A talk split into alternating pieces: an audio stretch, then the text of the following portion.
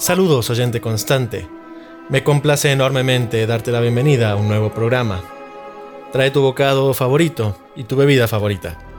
El programa de hoy está dedicado a esas situaciones que viven constantemente las mujeres, en las casas y en la calle, en el trabajo y en la escuela, denominado violencia de género. Este programa no pretende dar un discurso político, simplemente tratar una temática que nos compete a todos día a día. Por lo general las historias en este programa no tienen el final deseado, pero creo que en esta oportunidad eso ha cambiado. Ponete cómodo. Comenzamos. Esto es... Hágase la oscuridad.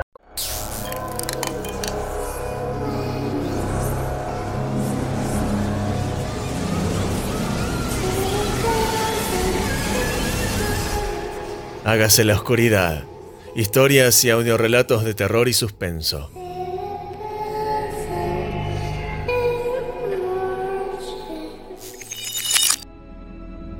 La violencia contra la mujer es aberrante y afecta a más familias de las que nos imaginamos.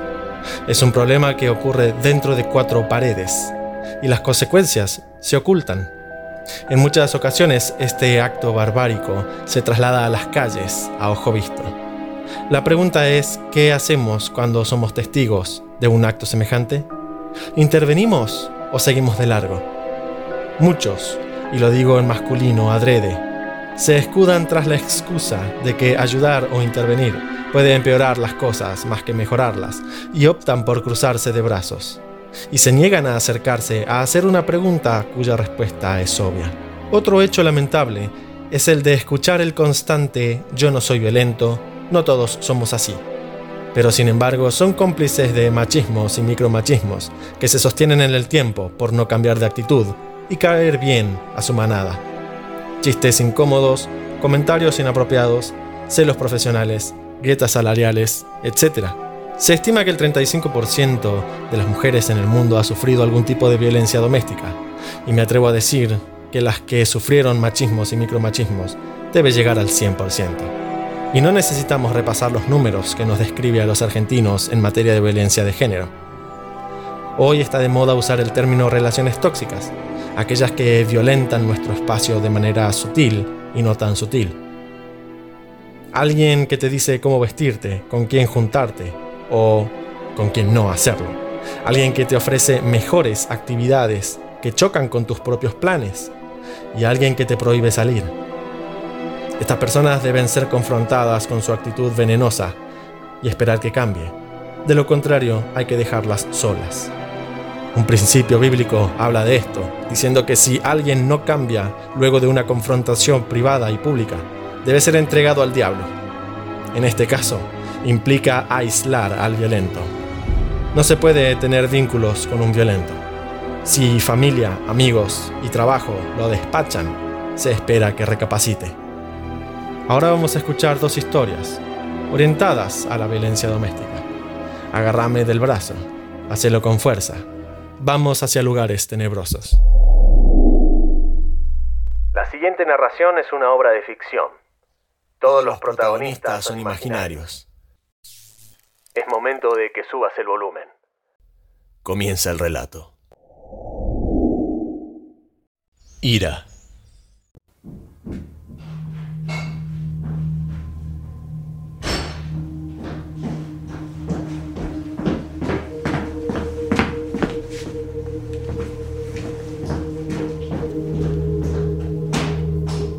La tomó por el cuello y la plantó con saña.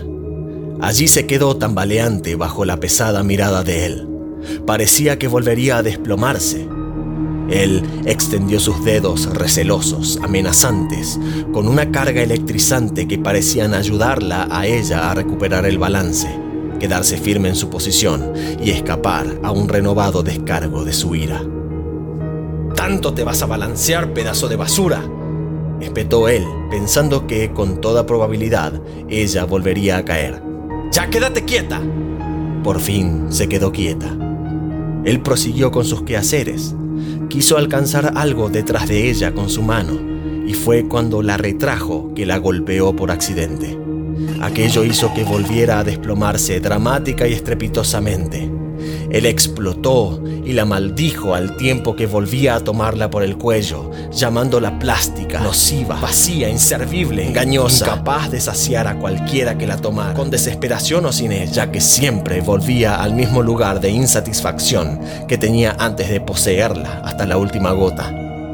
La botó y allí se quedó entre papeles arrugados, cáscaras resecas y hierba húmeda, la maldita botella de Coca-Cola. Suspiró mirándose en el reflejo detractor de la ventana. Su celular sonó disparando una notificación del calendario. El taller virtual de manejo de la ira que dictaba iba a comenzar. Vos te callás, siseó al de ojos querellantes en el vidrio. Fue y encendió su laptop. Autopista al infierno.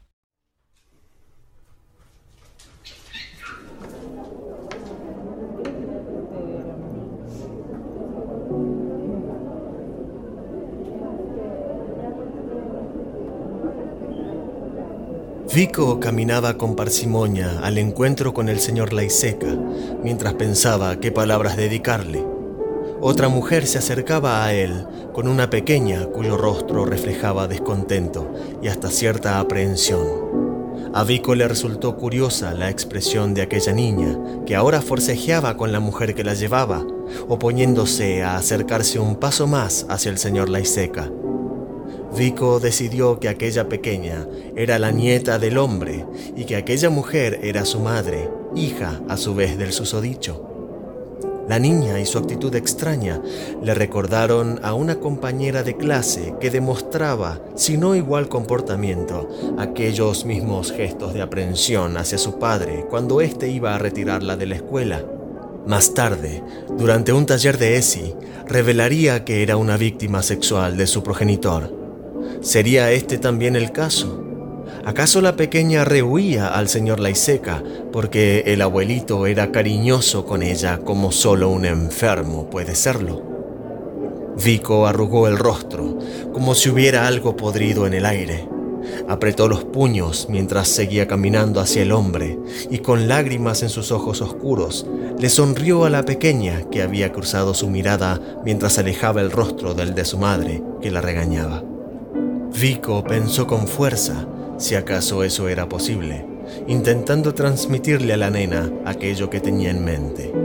Ya no te angustias más. Ese viejo está muerto.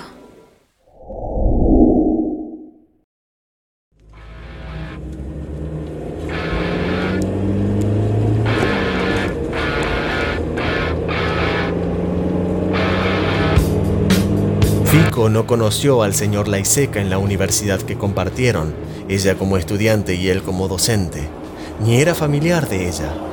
Tampoco se lo cruzó por las calles, ni intercambiaron palabras en los encendidos debates que el viejo libraba en Facebook sobre el aborto, el neofeminismo, el peronismo o los superclásicos. Vico lo conoció el día que Laiseca murió. Podría también decirse, y sería difícil de desmentirlo, que Laiseca murió porque conoció a Vico. Aunque el viejo jamás oyó el nombre de ella, ni antes ni después de reventar su cabeza sucesivamente contra el parabrisas y el cartel vial sobre la autopista.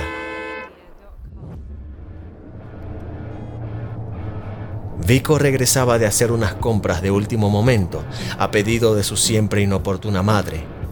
Manejaba un Renault Stepway el mismo con el que aprendió a conducir a sus 15 años, tres veranos atrás. Venía por la cuarta avenida, aproximándose a la entrada de la autopista.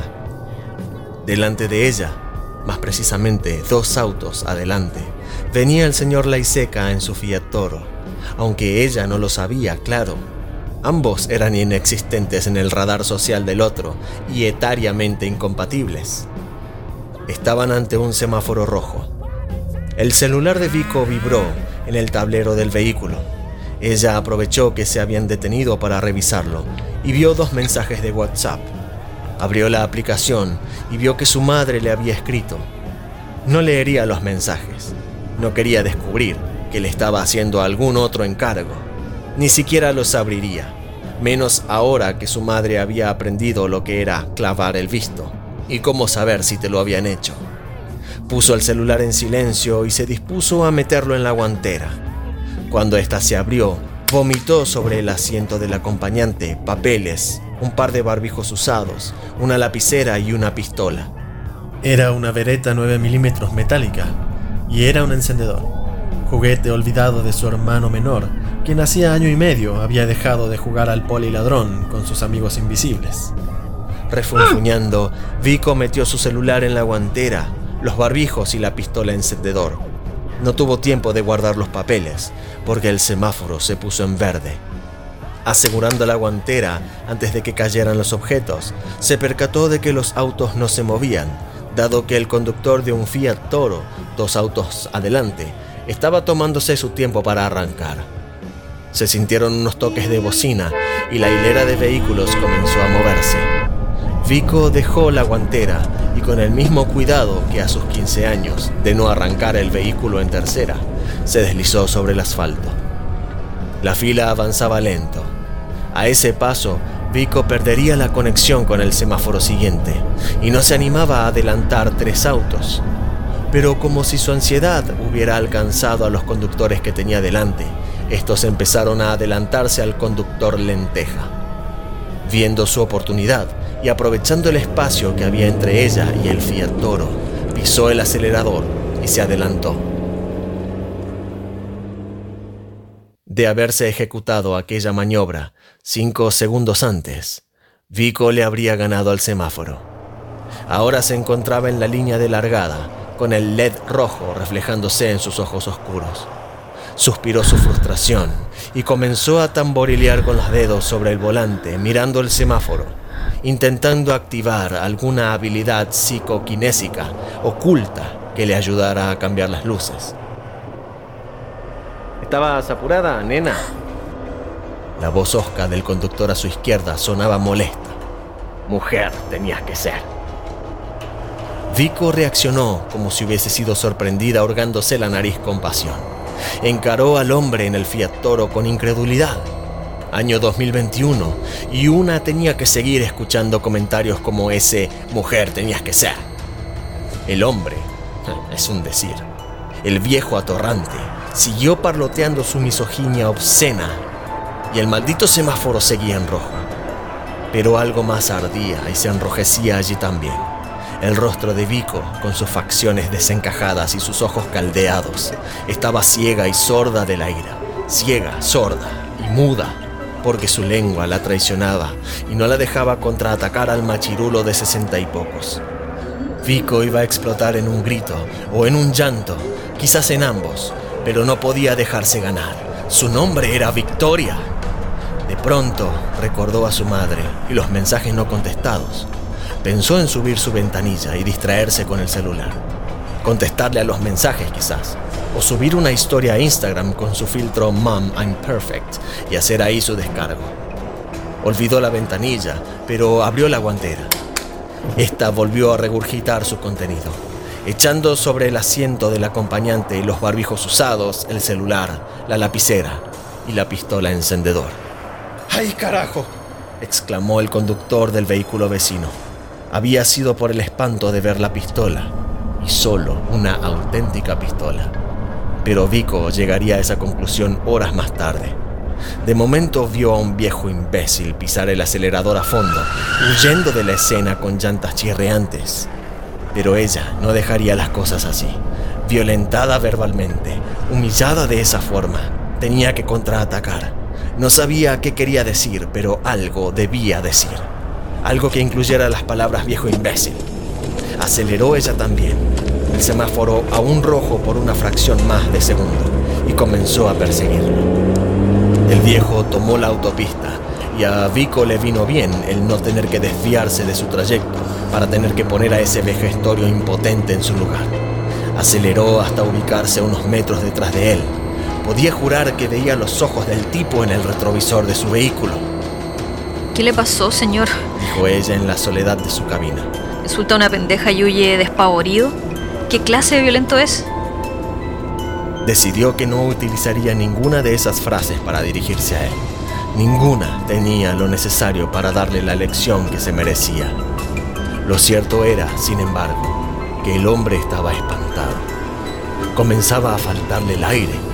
Esa piba lo perseguía. Estaba armada y lo seguía. Sentía un sudor frío recorriendo su rostro. Tuvo una suerte de náuseas y ardor estomacal. El pecho le oprimía y su brazo izquierdo dolía terriblemente. Aquella seguidilla de malestares se sostuvo por periodo de un minuto. Y luego todo se puso negro.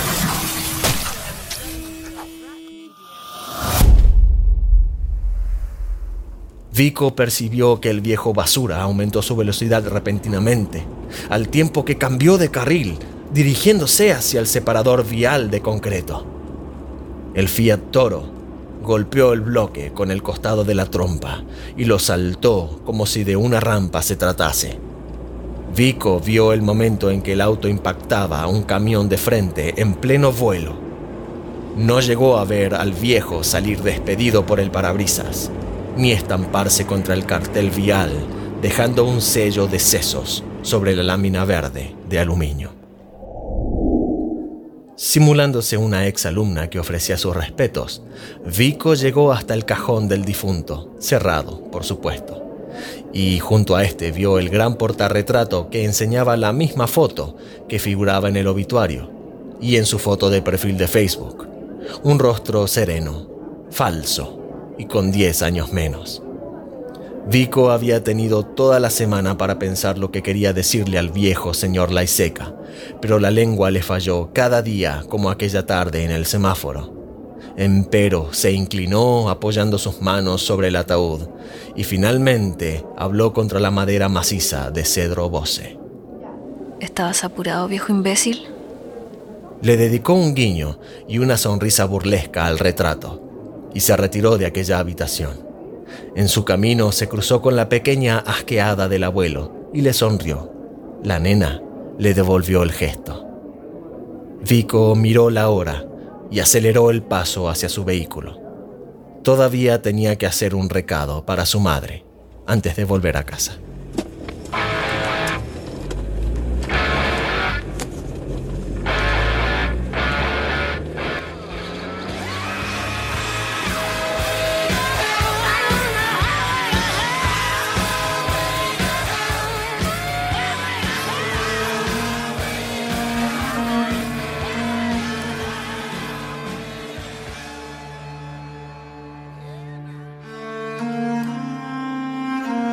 La historia Ira nace a partir de un arrebato que alguien tiene con un percance con una botella. Parece una historia tonta, pero tiene una intención. Ilustrar la hipocresía de aquellos que ante todo el mundo se muestran como ejemplo a seguir, pero que en casa tratan a su cónyuge como un objeto. El relato Autopista al Infierno surge a partir de una historia de Instagram donde una chica hace un descargo a partir de una situación como la que se ilustra en el relato. Previo permiso de su protagonista, me dispuse a traer justicia divina en la ficción, porque el macho que violentó a Vico sigue vivo por ahí.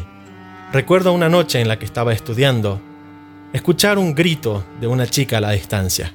Ese grito se repetía y se prolongaba. Era una mujer que estaba siendo violentada por su novio. Recuerdo ir a buscar a mi padre para que fuéramos a ver qué estaba pasando, mientras llamábamos al 911. Encontramos a esta pareja. La chica estaba de brazos cruzados, caminando aceleradamente mientras su novio le gritaba desde atrás. Cuando llega la policía, lo detiene. El chico se pone violento y empieza a forcejear con los policías, mientras su novia gritaba de fondo que lo dejen, que él no le estaba haciendo nada, que ella no haría ninguna denuncia. Los policías tuvieron que soltarlo y dejarlo ir. En otra oportunidad, volviendo del trabajo, escuchando música con mis auriculares, veo una situación de violencia donde un hombre estaba forcejeando con una mujer. No había muchas personas alrededor, pero había testigos. En ese momento recordé la situación vivida con la primera chica y su novio, y no sabía si intervenir o no, pero me indigné de tal manera que decidí quitarme los auriculares, desviarme de la parada del colectivo, llegar más tarde a mi casa e intervenir. Me puse entre la mujer y el hombre, separándolos, diciéndole a él que se fuera, preguntándole a la chica si estaba bien, una pregunta medio tonta. pero interviniendo al fin. Ella aprovechó una distracción del hombre para propinarle una piña, aquella piña que yo estaba aguantándome darle. El hombre salió corriendo, asustado por haber sido visto violentando a esa mujer, y ella siguió su camino. Yo volví a ponerme los auriculares y tomé mi colectivo un tiempo después. No sé si habré empeorado las cosas o no, pero me alegra haber intervenido. Es lo que tenemos que hacer si queremos empezar a cambiar esta sociedad.